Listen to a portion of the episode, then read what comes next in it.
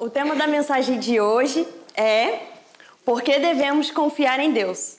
Todos nós sabemos que temos que confiar em Deus, né? Mas eu vou dar motivos assim muito concretos por que nós devemos confiar em Deus. E quando não estamos confiando em Deus, em quem nós estamos confiando? Então, uh, o nosso texto-chave está em Salmos 42, que é a letra do último hino que nós cantamos aqui. E eu vou pedir aos irmãos que leiam junto comigo, tá bom? Vamos lá. Como a corça anseia por águas correntes, a minha alma anseia por ti, ó Deus. A minha alma tem sede de Deus, do Deus vivo. Quando poderei para apresentar-me a Deus? Minhas lágrimas têm sido o meu alimento de dia e de noite, pois me perguntam o tempo todo: onde está o seu Deus? Quando me lembro destas coisas, choro angustiado, pois eu costumava ir com a multidão, conduzindo a procissão à casa de Deus, com cantos de alegria e de ação de graças, entre a multidão que festejava. Por que você está assim, tão triste, ó minha alma? Por que está assim, tão perturbada dentro de mim? Ponha a sua esperança em Deus, pois ainda o louvarei. Ele é o meu Salvador e o meu Deus. Então, irmãos, o salmista começa aqui o texto dizendo que ele anseia por Deus como a corça ela anseia por água. Então, eu vou mostrar para vocês algumas características da corça para contextualizar vocês. Então, é um animal de ambientes secos e quentes. Só que ela consegue sentir a presença de água mesmo quando ela está muito longe. Mas ela gasta muita energia porque ela vive correndo e saltando. Mas não é um camelo, né? Não tem onde armazenar água. Então ela fica cansada de correr, de, de saltar, fica fadigada, sol quente na nuca. O que, que acontece? Quando ela sente que está perto da água, ela fica muito ansiosa, desesperada para chegar na presença dessa água. E esse é o desespero e anseio que o salmista diz que ele sente por Deus. Esse anseio e desespero de uma corça cansada e fatigada quando ela chega finalmente na presença da água. Só que ele, logo a seguir dizer que, ele anseia, que a alma dele anseia por Deus, ele diz: As minhas lágrimas me servem de alimento, eu choro o dia inteiro. Ele nem faz ali uma ponte, uma conexão. Ele, minha alma anseia por Deus, como a corça anseia por água, as minhas lágrimas têm sido o meu alimento. Então, dá para perceber aqui um conflito interior. Enquanto a alma dele anseia por Deus, a parte humana dele está extremamente triste, extremamente abatida, está passando por uma situação muito difícil. E quantos de nós já não passamos por isso, não é? E é, ele, ele diz que se alimenta é, de lágrimas, ele chora o dia inteiro, ele está nessa luta interior e ele está preocupado com o parecer das outras pessoas. As outras pessoas estão perguntando para ele: olha, onde é que está o seu Deus? Né? Ele já está triste, os outros ainda vão lá, né? ainda dá uma. Coitado desse salmista. E quantos de nós já não passamos também assim por um desespero de alma, uma profunda tristeza que a gente também chorou o dia inteiro? Quem nunca passou por isso, não é? E eu vou mostrar para vocês que a nossa alma fica assim extremamente abatida, porque está faltando confiança de que Deus está no controle de tudo e que Ele é soberano sobre todas as coisas. Então vamos lá. Primeiro vou mostrar para vocês dois textos bíblicos que mostram que essa luta interior entre carne e alma, essa essa ai minha alma ceia por Deus, mas eu estou extremamente triste, estou aqui lutando dentro de mim, ela é real. Vamos ver o primeiro texto? Gálatas 5, 16 a 17. Vamos ler juntos? Por isso vos digo: vivam pelo Espírito, e de modo nenhum satisfarão os desejos da carne. Pois a carne deseja o que é contrário ao Espírito, e o Espírito o que é contrário à carne. Eles estão em conflito um com o outro, de modo que vocês não fazem o que desejam. Romanos 7, de 21 a 25. Assim, Encontro esta lei que atua em mim. Quero fa fazer o bem, o mal está junto a mim, pois no meu íntimo do meu ser tenho prazer na lei de Deus, mas vejo outra lei atuando nos membros do meu corpo, guerreando contra a lei da minha mente, tornando-me prisioneiro da lei do pecado que atua em meus membros. Miserável homem que sou, quem me libertará do corpo sujeito a esta morte? Graças a Deus por Jesus Cristo, nosso Senhor, de modo que, com a mente, eu próprio sou escravo da lei de Deus, mas com a carne, da lei do pecado. Então, a nossa alma, e o nosso espírito e a nossa carne estão numa constante luta. Porque ficar ansioso e não confiar em Deus é pecado, é errado. Nós temos que confiar que, se Ele é o nosso Deus, soberano todas as, sobre todas as coisas, nós podemos descansar nele. E, e esse, é, é, esse é uma das melhores partes do Evangelho, ter essa paz, essa, essa, essa paz interior de saber que pode estar tá tudo caindo, pegando fogo lá fora, mas Deus está cuidando de mim. Então, essa luta realmente é interior. E agora vou mostrar para vocês que essa tristeza, esse desespero, essa ansiedade pelo dia de amanhã é fruto da nossa falta de confiança em Deus. Falta de confiança de que Ele está no controle de todas as coisas. Então vamos lá. Muitas vezes nós não confiamos em Deus e sim no dinheiro. Vamos ver o que, que Jesus fala, fala sobre isso. E às vezes a gente confia no, não no dinheiro em si, mas no, na estabilidade de um emprego, né? Nós estamos aqui, tá tudo certo, tenho meu empreguinho, meu salário no final do mês, tudo jóia. Ou, sei lá, uma poupança que a gente guardou, qualquer coisa que acontece, tem uma poupança, tá ali, tudo certo, tô na paz. E, mas quer ver o que, o que, que acontece quando a gente fica desempregado? Ou quando a gente precisa gastar todo o dinheiro da nossa poupança? Porque Deus não mudou, Ele continua sendo o mesmo. E se a minha confiança está em Deus, eu também não mudo. Eu também não fico angustiado. Se Ele não mudou e a minha confiança está nele, tá tudo igual. Mas se a minha confiança não está nele e a situação mudou, a minha paz também muda. Eu começo a ficar desesperado. Porque eu não estou confiando em quem não mudou. Eu estou confiando em algo que, na situação, que pode mudar. Então vamos ver o que, que Jesus fala sobre isso. Mateus 6, de 24 a 34. Vamos ler juntos? Ninguém pode servir a dois senhores, pois odiará um e amará outro, ou se dedicará a um e desprezará o outro. Vocês não podem servir a Deus e ao dinheiro. Portanto, eu lhes digo: não se preocupem com as suas próprias vidas, quanto ao que comer ou beber, nem com os seus próprios corpos, quanto ao que vestir. Não é a vida mais importante do que a comida? E o corpo mais importante do que a roupa? Observem as aves do céu. Não semeiam e nem colhem, nem armazenam em celeiros Contudo, o Pai Celestial as alimenta. Não tem vocês mais valor do que elas? Quem de vocês, por mais que se preocupe, pode acrescentar uma hora que seja a sua vida? Por que vocês se preocupam com roupas? Vejam como crescem os lírios dos campos. Eles não trabalham nem tecem.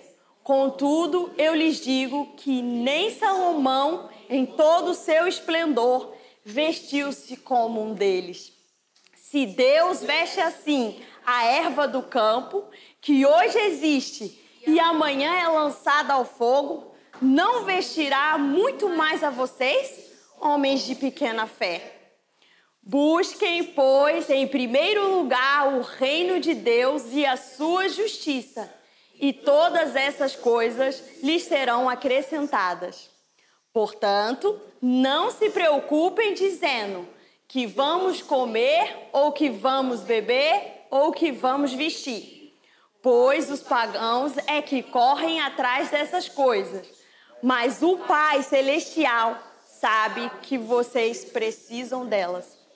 Nesse último versículo aqui, Jesus estava falando o seguinte: os pagãos naquela época, quando eles precisavam, por exemplo, estava uma seca danada, nunca, nunca que chovia, eles estavam precisando muito de chuva, eles iam adorar o Deus da chuva. Ou então as mulheres não estavam ficando grávidas, não estava dando certo, eles faziam o quê? Cultuavam a deusa da fertilidade. Eles prestavam culto ao Deus mediante a sua necessidade. Mas Jesus está falando: vocês não são como os pagãos, porque vocês não têm um ídolo. Vocês têm um pai, e o vosso pai celestial sabe o que vocês precisam. Vocês aqui que são pais, vocês não sabem o que os vossos filhos precisam muito antes deles sequer pedirem? O nosso Pai Celestial é muito melhor que qualquer pai aqui da terra. Ele é pai celestial e ele sabe, antes de você imaginar, ele já sabe o que você precisa. E ele cuida de você, ele te ama. Então, vamos ver dois motivos por que, que nós devemos confiar em Deus e não no dinheiro. Primeiro motivo: o dinheiro é finito e inconstante. Já Deus é constante e fiel à sua palavra. Porque você pode me dizer assim: ah, mas comigo não tem perigo, porque eu tenho um dinheirinho guardado, tá no banco, eu não pego, não mexo naquele dinheiro, tá, tô salvaguardado, tá tudo certo. Ah, e se o banco for à falência? Lá se foi seu dinheiro, se a sua confiança tiver nisso aí, já era. Aí você fala, é verdade, é perigoso, então vou pegar o dinheiro do banco e vou guardar debaixo do, do meu colchão. Vou deixar ele ali bem escondidinho, bem guardadinho aí, não tem problema para mim. Se chega o ladrão na tua casa, revista tudo tira o seu dinheiro que estava lá debaixo do colchão. Se a sua confiança está nesse dinheiro, já era. Você vai ficar sem esperanças. Dinheiro é finito, gente. Ele é inconstante. Ora você tem, ora você não tem, uma bagunça. Já o nosso Deus, não. Vamos ver o que a palavra de Deus fala sobre ele. Deus não é homem para que minta, e nem filho do homem para que se arrependa. Acaso ele fala e deixa de agir? Acaso promete e deixa de cumprir? Então, Deus por acaso algum dia falar e não cumprir? Quantas promessas ele fez a nosso respeito? Ele é finito, ele não muda, ele é imutável, desde sempre até para sempre ele vai ser o mesmo. Então a gente pode confiar nele, ele não muda. Segundo motivo, ele promete cuidar de nós. É o nosso pai, quer o nosso melhor, ele não nos abandona. Só que ele exige total confiança e dependência nele. Vamos ver o que a palavra de Deus diz? Porque sou eu que conheço os planos que tenho para vocês, diz o Senhor. Planos de fazê-los prosperar e não de lhes causar dano. Planos de dar-lhes esperança e um futuro. Então vocês clamarão a mim, virão orar a mim, e eu os ouvirei. Vocês me procurarão e me acharão quando? Me procurarem de todo o coração. É, é, nesse momento que nós vamos achar a Deus. É quando nós procurarmos de todo o coração. Ele exige tudo. Nós temos que dar tudo. Certo? Agora, muitas vezes a gente não confia em Deus, mas confia na força das nossas mãos. Confiamos em nós mesmos. Então, uh, vou contar para vocês uma história que uh, a maioria aqui já conhece, mas só para relembrar. Deus chamou Abraão e falou que dele faria uma grande nação e que ele seria pai de multidões, não foi? E aí ele falou que daria uma descendência mais numerosa do que as estrelas do céu e que os grãos de areia da praia. E que ele daria essa descendência para ele através de Sara. Mas Ano passa, ano passa, ano que passa, e cadê a promessa de Deus se cumprir? Nada da promessa se cumprir. Aí Sara tem uma péssima ideia de dar uma mãozinha para Deus. Ah, tá demorando. Vou confiar aqui em mim mesmo, vou dar aqui o meu jeitinho, dar aqui um, né? Aí o que ela fez? Sugeriu para Abraão para ele ter um filho com a serva egípcia dela, Agar. Vamos ver o que a palavra de Deus diz sobre isso? Ora, Sarai, mulher de Abraão, não lhe dera nenhum filho. Como tinha uma serva egípcia chamada Agar, disse a Abraão: Já que o Senhor me impediu de ter filhos, possua a minha serva. Talvez eu possa formar família por meio dela. Abraão atendeu a proposta de Sarai. Quando isso aconteceu, já fazia dez anos que Abraão, seu marido, vivia em Canaã. Foi nessa ocasião que Sarai, sua mulher, entregou sua serva egípcia a Abraão. Abraão. Ele possuiu H e ela engravidou. Quando se viu grávida, começou a olhar com desprezo para sua senhora, péssima ideia, Sara. então, por que, que nós devemos confiar em Deus e não em nós mesmos? Porque Deus sabe o que Ele está fazendo, gente. Muito simples. Ele vê o quadro completo, Ele conhece o futuro. Nós não. Por exemplo, nós estamos aqui numa rua. A gente sabe o que está no dobrar da esquina? Não. E quem está, tipo, num helicóptero em cima? Já não consegue ver o quarteirão inteiro? Consegue. Aí você vai confiar em quem? Em você que só vê o palmo na sua frente? Ou na pessoa que está lá no helicóptero? Se ela te fala, não vira para a direita, vai dar ruim. Você, uh -uh, vou confiar em mim mesmo, eu não estou vendo, mas eu vou virar para a direita. Vai dar ruim. Então, é muito mais inteligente da nossa parte confiar em quem conhece o futuro, em quem sabe o que está fazendo, certo? Olha o que a palavra de Deus diz.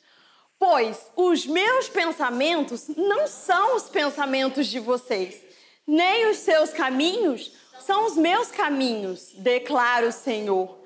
Assim como os céus são mais altos do que a terra, também os meus caminhos são mais altos do que os seus caminhos, e os meus pensamentos mais altos do que os seus pensamentos. Assim como a chuva e a neve descem dos céus e não voltam para ele, sem regarem a terra e fazerem-na brotar e florescer, para ela produzir semente para o semeador e pão para o que come, assim também ocorre com a palavra que sai da minha boca. Ela não voltará para mim vazia, mas fará o que desejo e atingirá o propósito para o qual a enviei. A palavra de Deus é como a chuva que desce na terra para fazer a terra produzir. Não chove só porque sim. Chove por um propósito. E a palavra de Deus é a mesma coisa. O que ele fala, não, não fala só porque sim. Fala e cumpre o seu propósito. A palavra de Deus cumpre o propósito pelo qual ela foi falada. Então nós podemos confiar nesse Deus maravilhoso.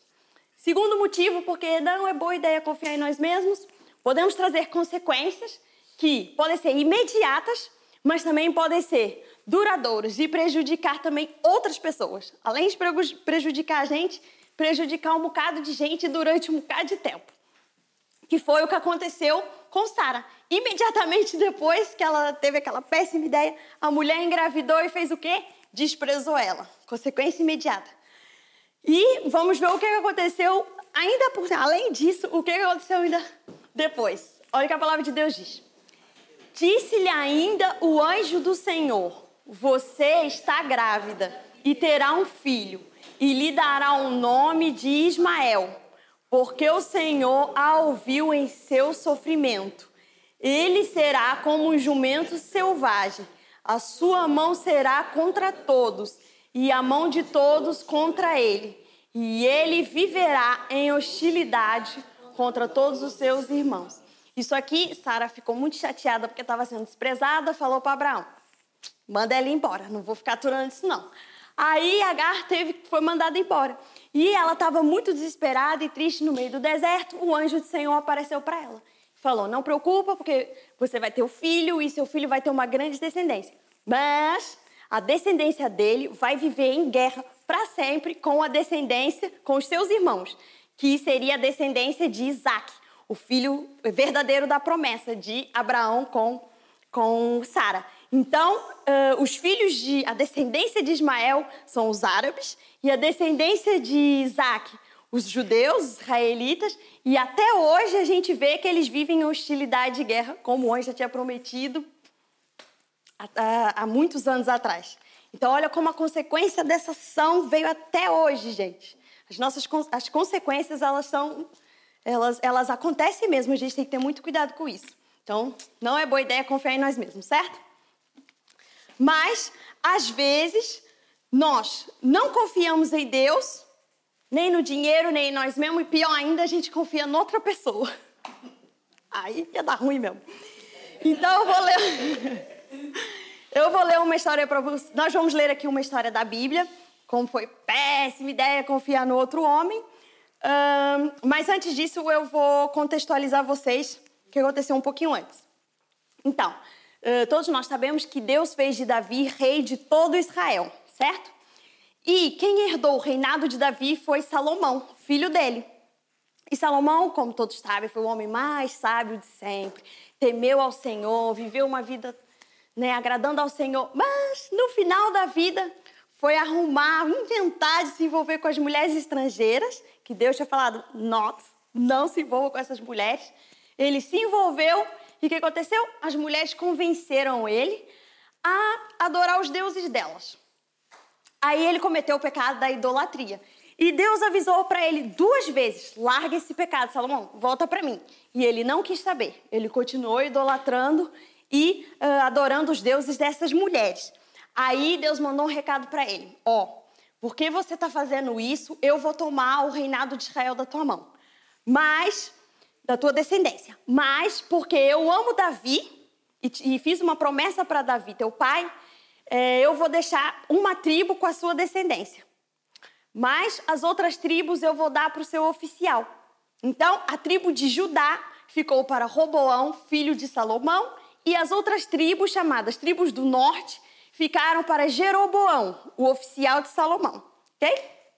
E essas tribos do norte é que eram conhecidas como Israel. E a tribo de Judá ficou isolada. E aí, o que, que aconteceu? Passado várias gerações, Baasa era rei dessas tribos do norte e Asa era o rei da tribo de Judá. E Baasa decidiu invadir a tribo de Judá, para poder pegar a tribo de Judá para o reinado dele também. E aí, Asa, o que, que ele fez? Foi pedir ajuda para o rei da Síria. Aí ele pegou o ouro do templo, ou seja, de Deus, e do palácio, e pagou o rei da Síria para o rei da Síria ajudar ele nessa invasão da, da, de Israel, de Baasa. E realmente é, é, é, o, o, rei Baasa e o seu exército foi embora. Mas olha o que aconteceu, o que, que Deus falou para ele.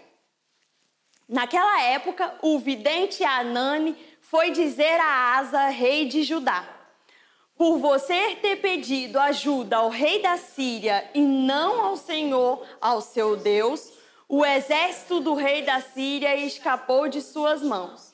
Por acaso os etíopes e os líbios não eram um exército poderoso, com uma grande multidão de carros e cavalos?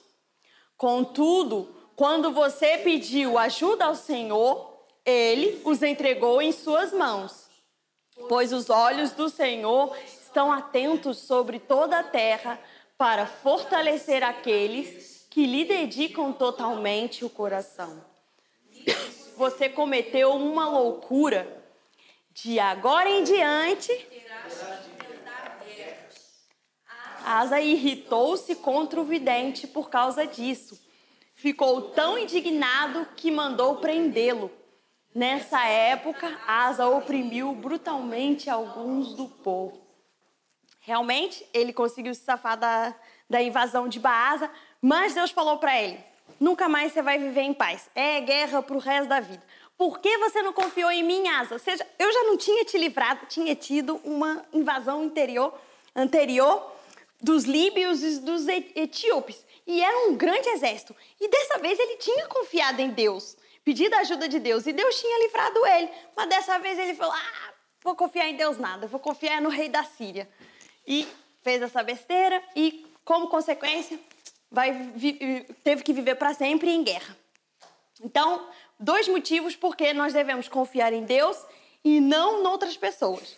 Olha que a palavra de Deus diz que maldito é o homem que confia no outro homem.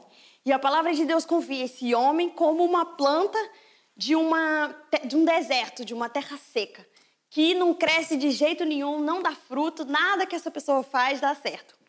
Já, segundo motivo, o homem que confia em Deus, ele é abençoado. E é comparado com uma árvore que está junto do ribeiro, e por isso ela recebe água. Então, ela está sempre com as flores verdes e dá fruto, mesmo quando ela passa por uma seca muito grande, ou quando não, quando não chove, quando está muito sol, tá, a, a, a temperatura não está ideal, as coisas não a árvore continua com as folhas verdes e continua dando fruto. E nós, quem confia em Deus é comparado com essa árvore. Ou seja, mesmo com todas as adversidades, as coisas podem estar dando tudo errado, tudo que essa pessoa faz dá certo, porque ela confia em Deus. Vamos ver que a palavra de Deus diz: Assim diz o Senhor: Maldito é o homem que confia nos homens, que faz da sua humanidade mortal a sua força, mas cujo coração se afasta do Senhor. Ele será como um arbusto no deserto, não verá quando vier bem algum Habitará nos lugares áridos do deserto, numa terra salgada, onde não vive ninguém. Mas bendito é o homem cuja confiança está no Senhor, cuja confiança nele está. Ele será como uma árvore plantada junto às águas e que estende as suas raízes ao ribeiro. Ela não temerá quando chegar o calor porque as suas folhas estão sempre verdes. Não ficará ansiosa no ano da seca, nem deixará de dar fruto. Tudo que ela fizer vai dar certo. Amém? Então, agora nós vamos ver é, três uh, aplicações muito rápidas, práticas, sobre a mensagem de hoje. Primeiro, não se desespere. Gente, não fica desesperado, ansioso, preocupado com o dia da manhã, se você passar por, estiver passando por uma grande dificuldade financeira, não fica desesperado. Lembra que você tem um pai, você não tem um ídolo, você tem um pai que te ama, cuida de você, ele cumpre o que ele diz, ele é imutável, ele não falha. E é, a ansiedade ela começa na mente. Quando nós só conseguimos ver o que está na nossa frente, só conseguimos é, ter atenção ao problema, a gente esquece quem é o nosso Deus e tudo que ele já fez por nós anteriormente. Então, primeira aplicação, não se desespere numa dificuldade muito grande financeira. Segunda aplicação, agora, ah, eu estou fixe financeiramente, está tudo top, mas eu estou passando por um problema familiar muito grave, um problema conjugal. Ai, Deus me prometeu há tanto tempo aquela promessa, nunca que cumpre. Não, não tenta dar um jeitinho. Não dá uma forcinha para Deus, que Ele não precisa da sua ajuda. Ele está lá em cima, vendo o quadro completo. Ele sabe exatamente a hora, o lugar, o momento certo de agir. Confia nele. Coloca sua esperança nele, continua sossegado, confiando que no momento exato Deus vai fazer. Terceira aplicação. Ah, também tá tudo fixe para mim nas outras áreas, minha família tá top, mas eu queria assim uma intervenção de Deus, eu queria subir um cargo no trabalho, ou eu tô com um problema judicial muito grave. Não confia no outro homem. Não coloca sua confiança no seu chefe, não coloca sua confiança no sistema judicial aqui de justiça dessa terra que é falho. Confia em Deus, pede ajuda para Deus, pede ajuda para para conselhos para pessoas sábias, homens e mulheres de Deus, que vão te conduzir a, a, a pedir pela, pela vontade de Deus para a sua vida. Mas confia no Senhor e não nas outras pessoas. Agora, para concluir, nós vamos, vamos ver como que é, o salmista concluiu o salmo que a gente leu no início. Ele falou assim: Por que você está abatida, minha alma? Por que você está tão perturbada dentro de mim? E o que, que ele diz? Espera no Senhor, ou seja, confia no Senhor, pois ainda o louvarei. Ele é o meu Salvador e o meu Deus. O que, que ele estava dizendo? Sabe por que, que você está tão abatida, alma? Sabe por que, que você está tão perturbada? Você não está esperando no Senhor.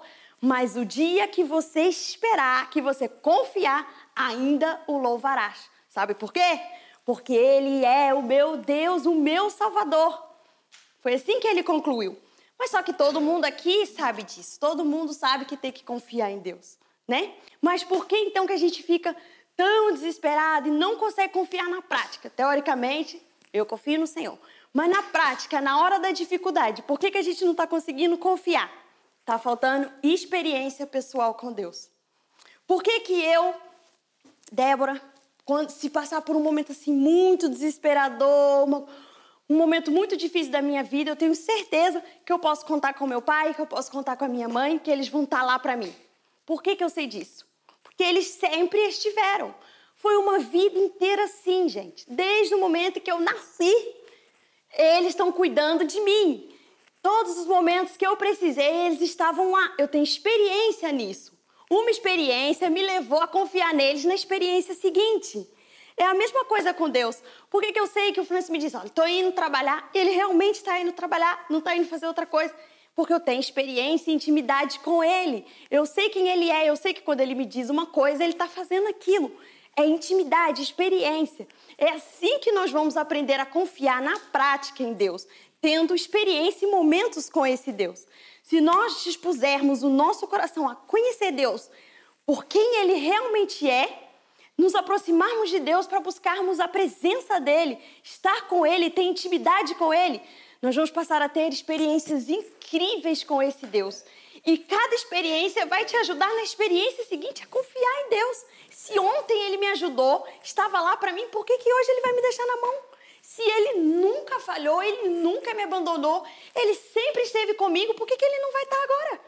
Na dificuldade do, de agora. Nós precisamos de experiência com Deus, gente. Precisamos conhecer a Deus por quem realmente Ele é. E quando nós fizermos isso, ainda o louvaremos. Porque Ele é o meu Deus e o meu Salvador. Bem?